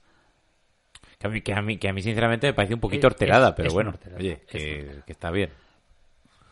O sea, no pinta mucho, no, no pega demasiado, pero bueno, en fin, no pasa nada. Eh, que yo vengo de donde hay una ciudad de las artes y las ciencias, que de repente, eh, huerta, huerta, huerta, y de repente tienes ahí una ciudad futurista que no pega una leche con el resto de la ciudad, pero bueno, que da igual, la por- gente viene a verlo. o por, sea, la que- ciudad, que por la ciudad vale de la bien. cultura de Santiago y luego me lo cuentas. Tío, la ciudad del agua en Zaragoza. Hoy estamos en una época de burbuja tú es, que, es que de verdad. En fin, bueno. Sí, sí, sí. es que estamos hablando de ciudades, como es lógico.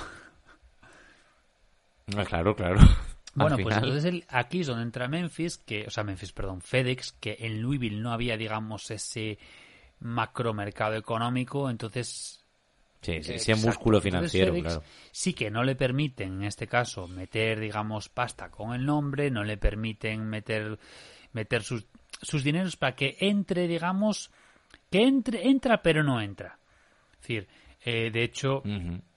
De hecho, el pabellón, por ejemplo, eh, el FedEx Fero- Forum es de la ciudad, es decir, pertenece a la ciudad porque eh, la ciudad puso tres cuartas partes del dinero, puso, creo que son 200 millones y el resto 250, 260, es decir, 50, 60 millones los puso FedEx, que básicamente es lo que suele costar, pues en este caso, el tema de lo, lo que te llevas, en este caso, por el patrocinio del, del- por el nombre, ¿no? Por el naming, por el branding.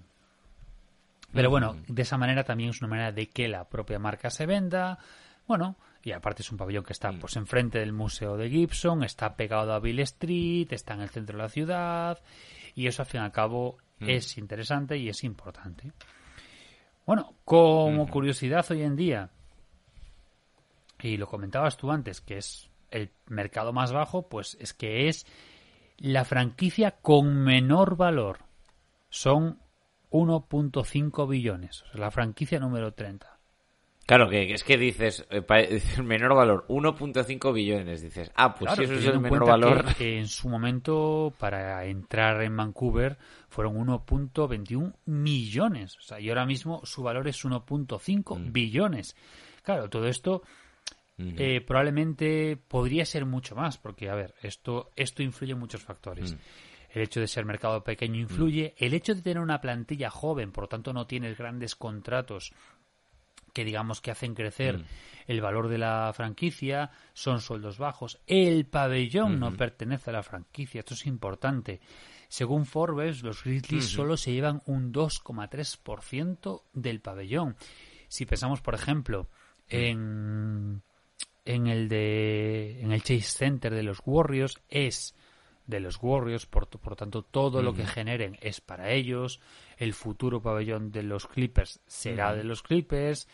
El, el, el nuevo, el Pfizer Forum parcialmente es de los de los de los Bucks. Entonces eso al fin y al cabo es importante. Por, por lo menos pueden decidir qué hacen con ellos, si hacen conciertos, los, el dinero va para Exacto, ellos, etcétera, etcétera. O sea, es, es, un, es una entrada de revenue que los me- que claro, los tiene muy poquito sobre ello, pero tiene también su lógica que la ciudad se lleve su parte. Al fin y al cabo sí que los la franquicia está pues durante nueve meses a tope, pero digamos que, eh, o durante, en este caso, 41 partidos, pero el resto del año, el resto de la semana, tú tienes que meter mm, tralla. O sea, de hecho, a Memphis, bueno, la universidad, el equipo de baloncesto de la universidad juega en el FedEx Forum también, es decir, hay, hay movimiento y les faltaría, les faltaría algo más para darle un poco de cancha.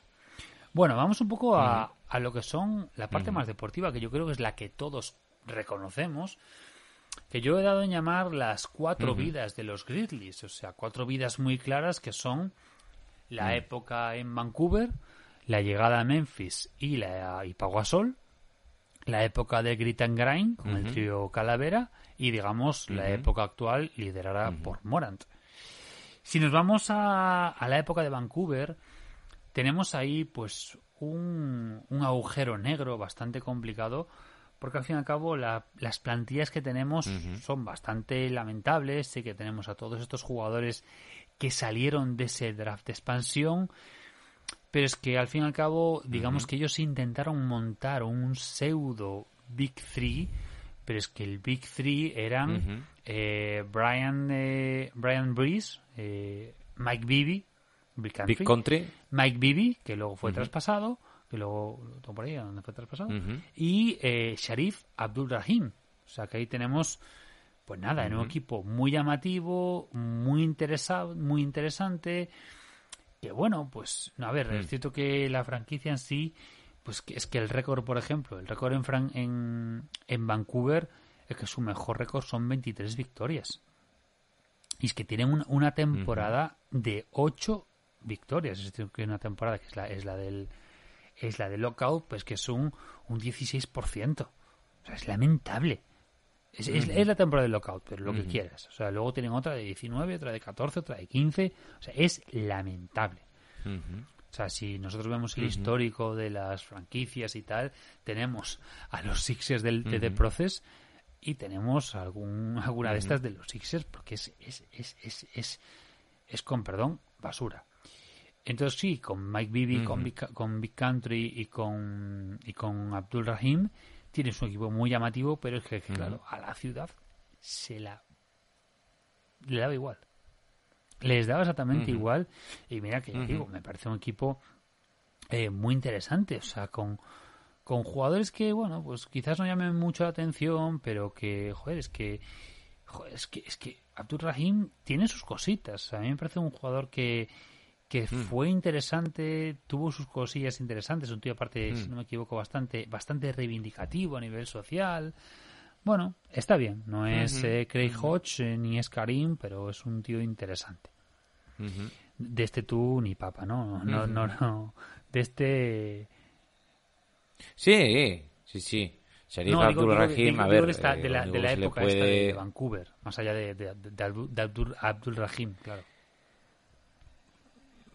Bueno, realmente lo único es pues que estamos ante un equipo mm, que nunca tuvo el calor del público y pero bueno, sí que fue un equipo de culto, por así decirlo, ¿no? O sea, Brian Reeves sí que fue un tipo mm, bastante bien considerado en una época en la que todavía importaban los hombres altos y de hecho hay un documental bastante curioso de como buscando a Brian Reeves, ¿no? Porque este hombre desapareció del baloncesto y de la escena pública en general durante muchísimo tiempo.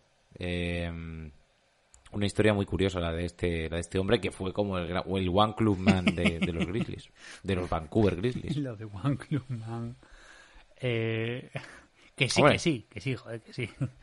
Que, de- técnicamente, Técnicamente. sí, o sea, si contamos eh, como Vancouver Grizzlies, pues, pues, pues sí, sí, sí, lo aceptamos, ¿no? Luego tenemos ya la llegada a Memphis y digamos que, pues eso, eh, llegan a Memphis la tem- primera temporada, esa 2001-2002, y es que ahí draftean en este caso a Pau Gasol. Realmente tenían, o sea, es en el 3, pero ellos es un jugador drafteado por Atlanta, pero bueno, digamos que esos, esas cosas que hacían en esa, bueno, que siguen haciendo, ¿no? Que en la misma noche se traspasa y precisamente por Abdul Rahim y Jamal Tisley eh, draftean, o sea, mm, se, se traen a Pau Gasol y además, eh, en este caso Shane Batier, en el 6, Shane Batier que era el mejor o uno, sí, el mejor Bueno, venía venía de de Duke ser y venía de jugador, ser o sea, sido el Naismith, jugador el Naismith pues, Player of muy the Year. claro, muy No, bien no, considerado. Había sido el mejor jugador O sea, universitario. Batier. Claro, Batier. Quizás Pau Gasol tenía más potencial como tal, pero Batier era el nombre importante en aquello, en aquel primer año, ¿no? por así decirlo. El nombre más reconocido por el estadounidense medio. Aunque la verdad es que Pau Gasol, yo debo decir que yo sigo pensando que es una de las temporadas de rookie más impresionantes que existen. O sea, es que Pau Gasol fue bueno desde prácticamente el día uno. O sea, no, no tardó nada en empezar Es que a. a Pau a Gasol le pasa, bueno, son ese tipo de jugadores europeos que vienen bastante más hecho. Claro, Ya, vienen aprendidos, vienen aprendidos. Eh, yo de Gasol, por ejemplo, Sí, recuerdo que desde el primer momento, con lo que nos llegaba en ese año, o sea, en esa época, y que lo que nos llegaba era muy, muy, muy Mm. inflado, pero es que, claro, es que todos nos quedamos Mm. con, con, con, con que es apabullante totalmente, eh, y luego que, que no tiene Mm. miedo a enfrentarse a, a grandes jugadores, el tema de Garnett, el tema de contra Jordan, el tema Mm. de... O sea, no, no anda con tonterías en sus primeros años. Y, y Batier, pues lógicamente fue muy importante. Recordamos ese lo que habíamos comentado del documental de Pau Gasol, pues como Batier fue, pues fue su bastón, su apoyo en todo momento. Después se hicieron con Nick Anderson y con Jason Chocolate Blanco Williams y mandaron en este caso a Mike. Bibby eh, y Ben Price a los Kings. Pues me alegro porque en este caso Mike Bibby en, en Kings, pues lo recordamos todos también bastante, ¿no? Es interesante y ahí, y ahí tenemos la explicación del éxito de estos, digamos, primeros Memphis Grizzlies, que el GM era. Jerry West. Y sabemos lo agresivo, lo inteligente que es Jerry West en los despachos. Y al final, de hecho, llegó a ser, llegó Y a ser en Memphis, llegó a ser el, el, el ejecutivo del año. Es que es que este tío es, es la hostia. O sea, Sí. es que lo que Jerry West ha hecho Sí, sí, es que se le infravalora mucho porque como jugador fue un perdedor, pero porque tenía, tenía enfrente a, a uno de los mejores jugadores de la historia. como- Sí, una, una- a la, a la- a la Sí, sí, mejor sí, sí, dinastía. o sea, de- y el mejor jugador hasta la llegada de, de Karim, el mejor jugador de la historia de la NBA. Entonces, pero es que, es que en este caso, Jerry West como ejecutivo, como GM, fue bestial. O sea, lo comentaste tú, lo comentamos cuando fue del tema de Shaq y Kobe. O sea, ve en Kobe un jugador con talento que te sueltas a hablar de Diva, que es fundamental. Haces los movimientos para traer a Shaq, luego haces todos los movimientos, luego te vas a Memphis, levantas una franquicia que venía con riesgo de irse a tomar por el culo y traes una serie de jugadores, apuestas en este caso por Pau Gasol, que nadie conocía a Pau Gasol, ¿quién cojones era este chaval? Que aparte era un debilucho, era un Chet Holgren de la vida.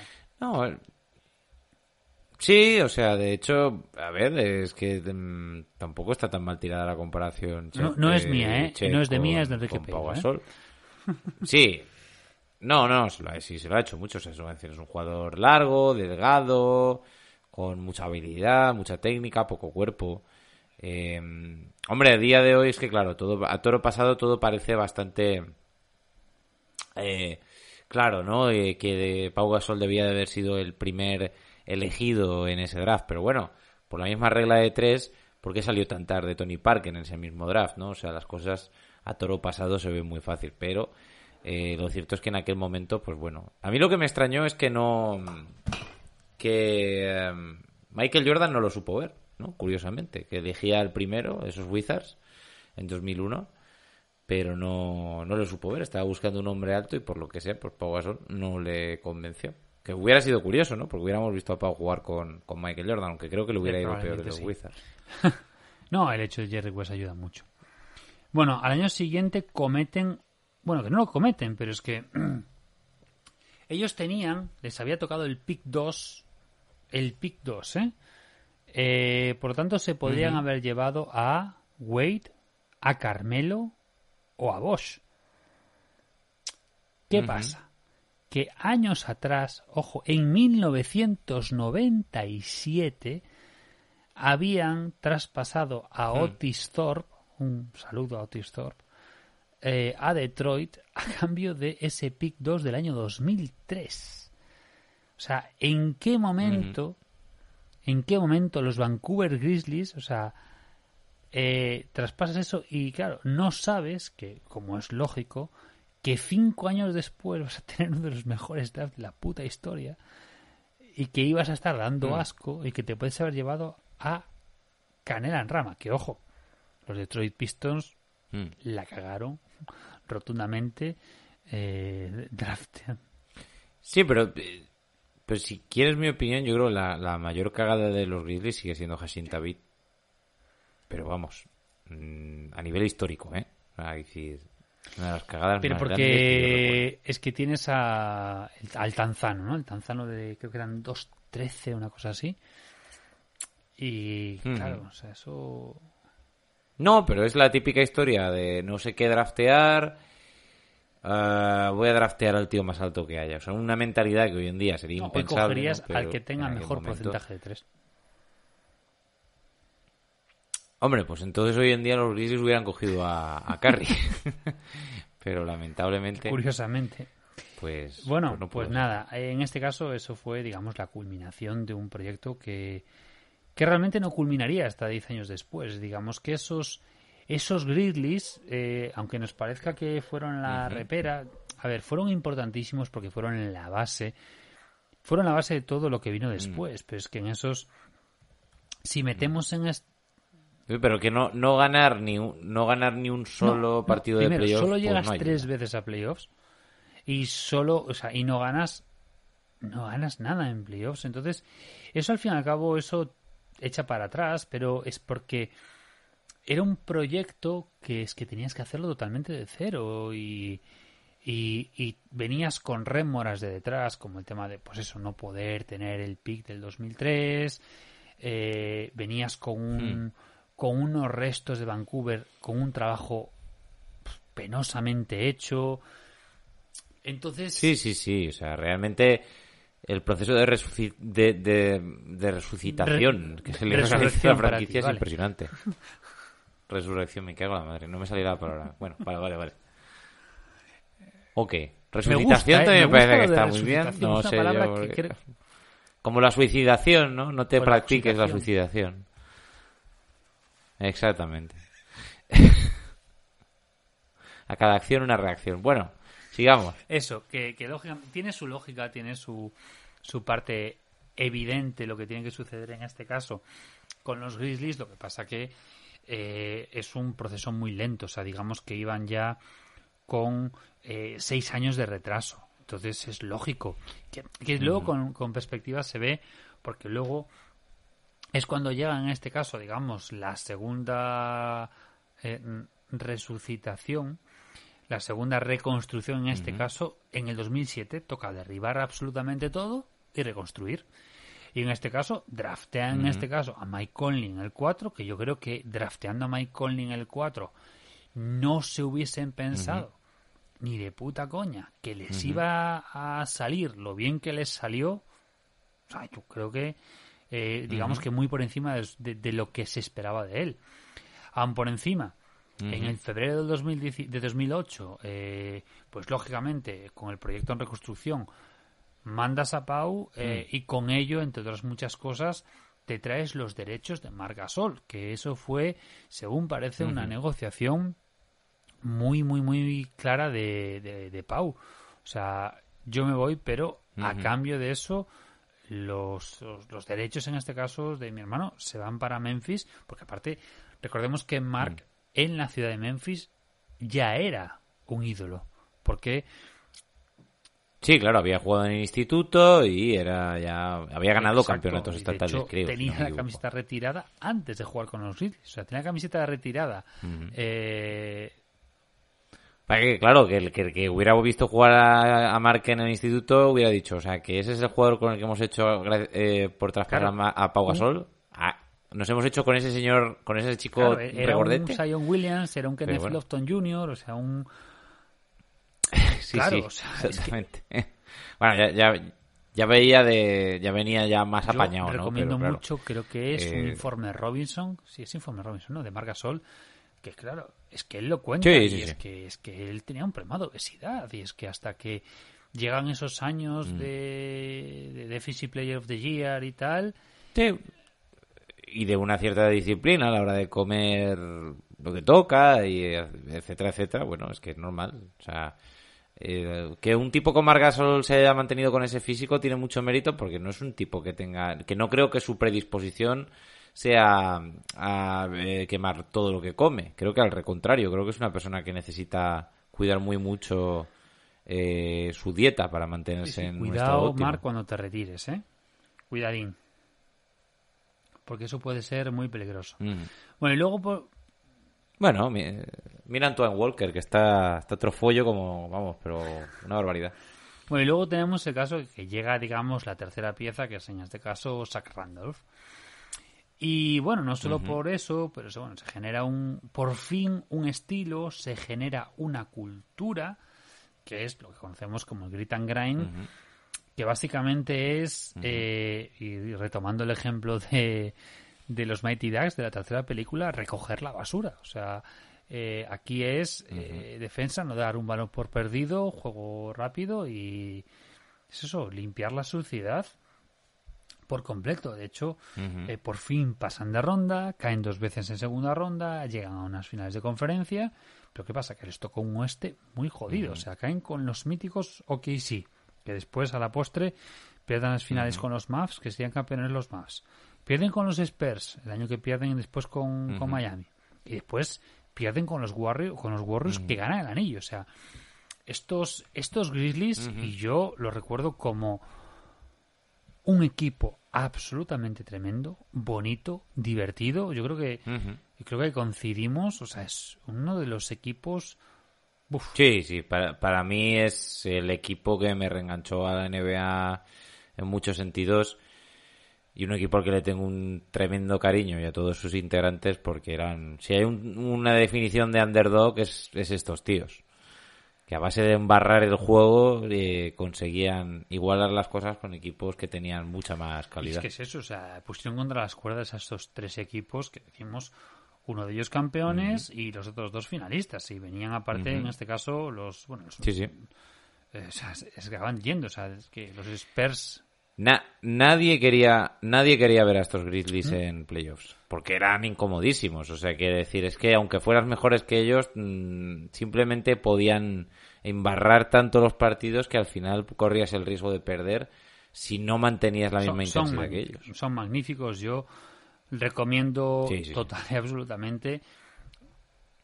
hombre ahí está esa serie del 2011 contra los Spurs que yo creo que queda como como obra magna no de de lo que de lo que fueron Sí, y de lo que se les daba bien Eh, No, y verlos enteros. O sea, para mí, para mí esas, digamos, esos avances Mm. de ronda, esas segundas y esas finales de conferencia, para Mm. mí son, son series que, que ahora que estamos en verano y hay gente que no ve otras cosas, son para volver a ver porque son muy bonitas y es que es un, es un estilo de juego que Mm. es brillante.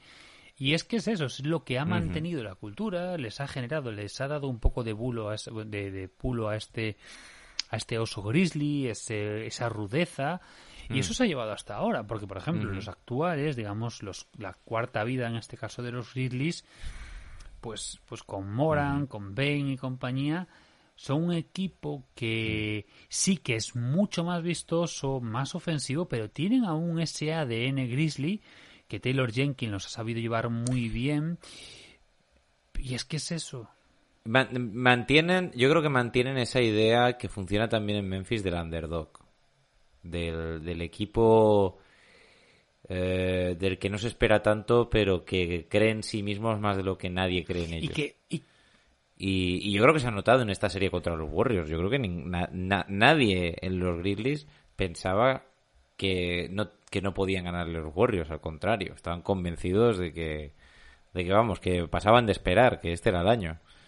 Y, y es una actitud muy buena para un equipo tan joven. Ya, ya Sí, veremos sí. cómo evoluciona. Y bueno, luego el tema de, es que, no sé, son magníficos, son, son bonitos de ver y es eso, es cultura propia y eso en la ciudad se ve, en el pabellón se ve, el ambiente se ve, generan en ellos eso, el ambiente que se veía en la época de Grit and Grind y que se ve actualmente en regular season, incluido en el ambiente en el pabellón, es de la ciudad está a tope con ellos. Es que, es que la ciudad a día de hoy es, es lo que tiene, su equipo, y aparte son un equipo que es eh, ganador, y bueno, de hecho, los Grizzlies en la ciudad están muy metidos. eh, tienen, yo creo que todos nos suena la implicación social, los programas sociales de las franquicias de la NBA, el NBA Cares, pero es que bueno, la implicación propia de los jugadores, campañas y tal. Pero los Grizzlies, que yo no soy consciente de que en otros eh, en otros equipos que hemos estado investigando haber encontrado esto, tienen un montón de programas educativos, tienen un programa de lectura en colaboración con, con el distrito, bueno, con los distritos educativos del área metropolitana, tienen un programa de mentorización. Pensemos que eh, en Estados Unidos tienen la, la cultura, el pensamiento de que por el hecho de ser afroamericano, pues tienes una tendencia mucho mayor al fracaso, al abandono escolar. Entonces el tema de la mentorización es clave. Entonces se les tutoriza, se les guía, enfocados a que acaben, digamos, todo el proceso escolar y enlazado, no oficialmente, pero digamos un poco así bajo manga, con el tema de que, bueno, pues que se pueda enlazar un poquito con la Universidad de Memphis y que sea un caladero. Un poco lo que pasó un poquito con Weisman, que bueno, al final le vino, le vino en contra. Pero bueno, sí que es interesante. ¿eh? Y por último, pues llegamos al momento culmen, siempre en nuestro Para el que haya llegado hasta aquí, ¿no? más de hora y media de programa, como era de esperar. Eh, os podréis, os podréis Como quejar. era de esperar. Es que hemos tardado mucho en sacar el programa de ciudades y caramba, sí teníamos ahí. Mm. Pues en este caso, como es lógico, la mascota de los grizzlies, como tiene que ser lógico, es un oso grizzly. Lógico. Pero lo, Hombre, lo si curioso es que en la época inicial, en la época de los, de los principios, es que era un fat gris. O sea, era un gordo, era un oso gordo en la época, hablo, hablo de la época de Gasol, ¿eh? de Pau. Que de hecho, digamos que como que ahí como el equipo empezó a ganar, se empezó a poner un poco más en forma, literal, y eh, ya es más estilizado, pero si ves fotos de del gris al principio, es que era un bocoy, un animal de bellota. Pues fue mascota del año en 2011. Eh, como nos podemos imaginar y como dice su biografía, nació en 1995 en Vancouver. Una de sus mejores habilidades es animar al público. La traducción literal de lo que ponía era electrificar al público. ¿De qué forma Mira, podía- ahí, a- podían haber hecho a lo mejor un chiste lingüístico en inglés, ¿no? Algo en plan de He's a very patient bear. He bears Sí, with the por people. ejemplo, pero no, no enfocaron por ahí. Pero es que me gusta mucho porque es, eh, una de sus mejores habilidades, habilidades es animar al público con mates dramáticos y, drive, y driblings locos. Hombre, lo de un mate dramático, como no sea un mate en el que según hagas un mate te llamen y te digan que tu mujer ha muerto en el hospital, no entiendo yo son muy los lo mates la dramático, pero bueno, colchoneta bien. esta, que le ponen el trampolín. Pero, pero Ah, me ya, gusta lo ya. de mate Vale, dramático. vale, vale, vale. Ok. Bueno, en el décimo aniversario de la llegada a Memphis crearon a Super Gris. ¿Qué es Super Gris? Pues es un superhéroe. Un poco chungo, la verdad. Muy chungo. Hombre, ya, ya suena chungo, eh. Es ya el, suena un poco es el mismo bicho, pero con un antifaz y una capa, básicamente. Y- O sea, a ver, no se han No. calentado mucho la cabeza, pero bueno, No, no. vale, bien. Y, y claro, eso coincide en este caso con, con la explosión del Grit and Grind. Pero no te va a ser eh, risas y tal. La historia de Gris Mm. también tiene una historia bonita y a la vez triste. Porque en 2008 el Mm. Eric McMahon, que es el Gris más famoso, más mítico que digamos que, se metido, que se ha metido dentro del traje de Gris, falleció después de una larga lucha contra el cáncer, en concreto de una leucemia, por lo cual los Grizzlies, y en particular en este caso Gris, apoyan moral y económicamente a, pacien- a pacientes con cáncer de la ciudad, sobre todo el Hospital Infantil St. Jude. O sea, decir, luego tenemos siempre la imagen de las mascotas, pero aquí en este caso, de hecho, bueno, fue un drama absoluto, eh, cuando en este caso pues fallece. Pero eh, de hecho pues dice que su, su, su, su, su mayor logro en la vida yo coincido con Eric McMahon su may- esto lo dijo en, el lecho en su lecho de muerte. Su mayor eh, logro en la vida había sido ser mascota de los Grizzlies. Yo lo entiendo perfectamente Hombre, por- pero por supuesto, o sea, quiero decir, mm, ¿quién pudiera eh, hacer feliz a tanta gente eh, al mismo tiempo, ¿no? Y qué mejor forma de hacerlo siendo, siendo mascota. Aparte que, que, joder, o sea, te- todos los partidos que puedes ver mm, desde un punto de vista magnífico y la relación que puedes tener con los jugadores, pues hombre, a mí me parece que... ¿Quién Hay no un querría vídeo mascota? maravilloso ¿Verdad? de Chris eh, puteando a un fan de OKC. Que es un concurso muy raro, que es como echar salsa en los nachos lo más rápido que puedas. Y Gris, Obvio. que hace de jurado, lógicamente está un fan de OKC y una fan de los Grizzlies. Lógicamente, digamos que no claro, me cuentes le más, putea claro. un poquito. ¿Qué es lo que hace Gris al final? Pues coge el mm, cap, el cap este, el, el cuenco este de nachos con todas las putas salsas y se lo vuelca en la cabeza del fan de OKC. A ver, mm, depende de quién llevase la camiseta, mm, me parece bien. Vamos a ver. Hombre, a ver, es, es una Es gracieta, pero... O sea, yo, no, no es por nada, ¿eh? Pero yo me presento en, en las oficinas y digo, eh, ya me estáis... Ya me estáis compensando o algo, no sé. Da, joder, dame entradas para un partido, dame una camiseta de los Grizzlies, Eh, algo, eso ¿no? o le partes los dientes. No me podéis echar salsa, salsa Es por encima lo y ya está. normal hubiese sido que le hubiese soltado una somanta de hostias a la mascota.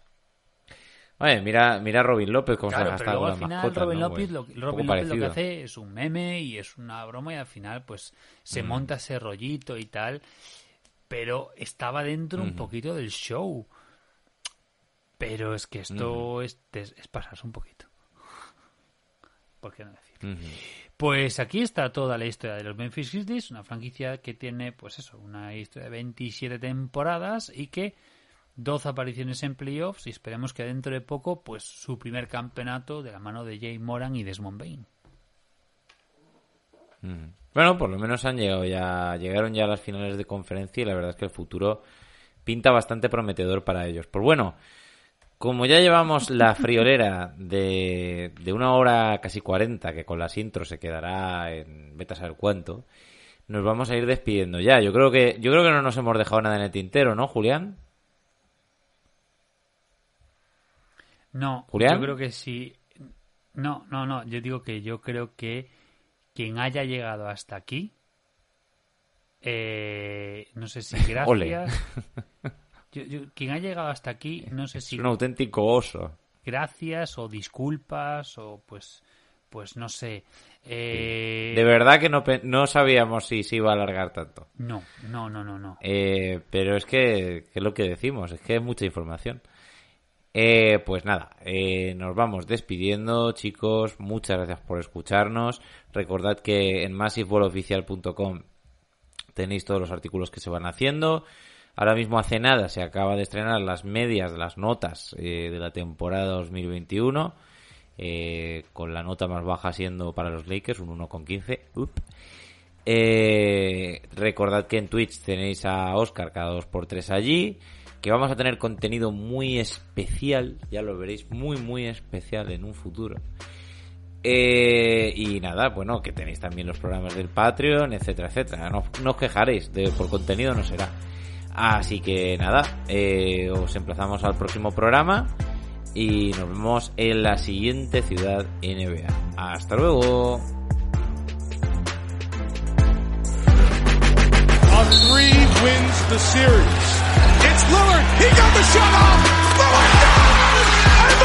Blazers win the series for the first time in 14 years!